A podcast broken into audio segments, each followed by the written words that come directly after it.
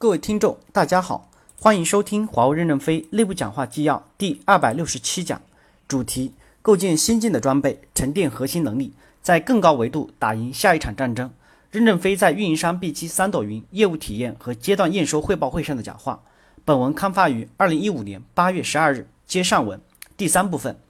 培养综合型和专业型专家，建立起专家求助系统，并及时回复，汇聚集体力量，支持一线作战。第一。我们要加强综合型专家的广泛培养，更要培养专业型的专家。海军陆战队的最大特点就是不可能重装，但是它有很宽的武器使用面，但火力不强。他知道什么时候向谁求助来组织火力。同时，我们也要有一批专业型的专家，就像去年总裁办电邮七十一号文件提到的会困问题解决，要由机关会困管理部、区域 COE、子公司董事会组成铁三角方式进行运作。机关汇困管理部作为专家团队，深入研究各类专业的汇困解决方案，机关专业化。区域 COE 是汇困国家的核心作战队伍，通晓汇困各类技能或部分能力，能力综合化。通过权签设置方式，把操作类事项审批权签前移到子公司董事会，将作战和监控权力都前移。这样，机关就不再是一批行政决策者，而是一批精通金融和贸易的专业专家，来帮助前方做汇困方案。综合团队范围很广，大家也逐渐成长起来，所以我们要强调这种作战方式。第二，建立起专家救助系统。我们和客户对话的人不一定都是将军，但是他必须要有将军的水平，这个水平有可能是后方平台给他提供的。我认为将来要有首席专家，首席专家可以配备五六个助理，这样就慢慢建立起一个一个个个体体系了。我们还要建立起求助系统。要能及时的回答前方的问题，可以有几个助手来帮助解决这个问题，这样前方就不会着急尴尬了。售后服务系统有没有这样的系统？对于知识管理和专家系统，西安用服的知识和专家求助系统做得很好，可以来几个人跟你们一起参战，从你们这里学习新进的方法和新进的思想，然后他也把他们的思想和实践回馈给你们。几千里、几万里之外的一个机器坏了，在前方的人也不一定都是会修的，全靠专家支持系统。这个时候就需要西安来指导，他可以把一层层的网络打开来修，这一点你们可以学习。然后我们可以在知识和专家系统之上建立起大数据应用，对专家进行扫描，识别出来为什么有些专家多年没有涨工资、涨职级，这样逐渐就能找到一个正确的考核专家的方法。第四部分，加快重装旅的培训、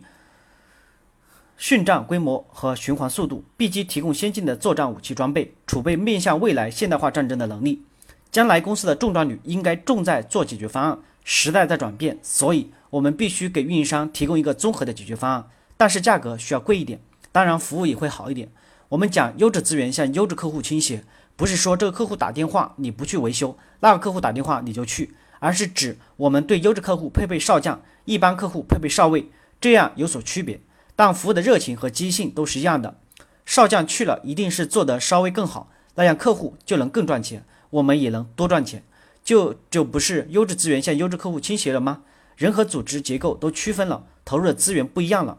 重装旅在各个大地区部要建立新的作战体系，它要继续往下沉，并且利用新进的作战装备实现作战前移。我们 B 机就像参谋总部一样，指挥新产品和解决方案的首战积累能力，做好平台构建先进的武器装备。这平台中一半是实践人员，一半是机关人员，机关人员和实践人员不断的交流，不断的交汇。B 机做工具的专家也能下去当将军，使用工具的作战人员也可以回来做工具，这样循环起来。目前重装旅还只体现在培训上，未来重装旅要加大培训战结合的循环力度，应该提高到一万人的规模，包括各种战略后备队进行循环，让前方的人掌握这种先进的武器，而且并非只有产品领域，扩大到各需要专业。也就是说，公司十几万人经过十多年，平均每个人。才被循环一次，这个速度还是够慢的。十年时间，其实牌已经洗完了，都跟不上时代步伐了。现代网络进步的速度如此之快，我们干部的轮训赋能的速度又太慢，怎么可能适应未来未来战争呢？如果我们现在不考虑在战略位上投入的话，那么我们如何做到行业领先？现在公司的经营状况比较好，正好你们运营商 B 机三朵云的营销装备的建设可以消耗利润，提前构建能力、储备能力。一，运营商 B 机定位。为能力中心、资源中心和客户解决方案设计中心，倾听客户的声音，过滤客户需求，生成客户解决方案，并且传递到研发，研发瞄准技术的未来，实现形式。这两个 market 要通过争吵达到一致，来指导研发，构建连接大平台，以规则的确定性来应对不确定性。两只轮子共同驱动公司前进，一定要让能听得见炮声的人来呼唤炮火，这样前方使用炮弹有一定的自由度，根据战场情况自主决策。财务事后给他算账，打了多少炮弹，生产了多少粮食来约束。审计部门去查炮炮弹壳在哪儿，核实真实性，没有打到苍蝇，然后就没有获取分享制分配，这由人力资源系统干部部门来决策。我们把成本关联起来，过几年就会形成科学的作战方法。我们把作战权力前移，同时也要把监督组织前移，成立子公司董事会，这样综合起来，前方贴近客户，战争面打得也宽。又有运营商能力中心和资源中心的支持，市场就更加拓宽了。所以，我认为区域应该是呼唤炮火的指挥中心，不拥有军队，但是拥有作战权力。你们 B 机就是能力中心、资源中心、客户解决方案设计中心，拥有军队，但是没有作战权力。军队移动需要指挥中心的批准，否则他不给你预算。我们就用十年时间把作战体系真正的按这个思路做起来。第六部分。牢记全连接使命，聚焦主航道，敢于战略投入，更高维度打赢下一场战争。我们要永远记住一句话：公司的使命是构建更美好的全连接世界，其他都不是我们的事儿。我们聚焦在管道战略上，不要不能把面走得太宽。我们只有聚焦到少数的几个支撑体系，才能做大做强。如果我们一看到到处是机会，四处出击，那我们就会把力量分散了。对于华为公司来说，我们的战略机会点在管道的信息传送这里。你们要和弟兄们说，上甘岭下面全是钻石。我们要帮助运营商建立起信心。我们知道在主航道上创新太难了，没有后期是不可能爆发的。你们可以去看看中央电视台播放的《金神秘的刚果河》，看到那些渔夫如何在波涛汹涌的刚果河上捕鱼的。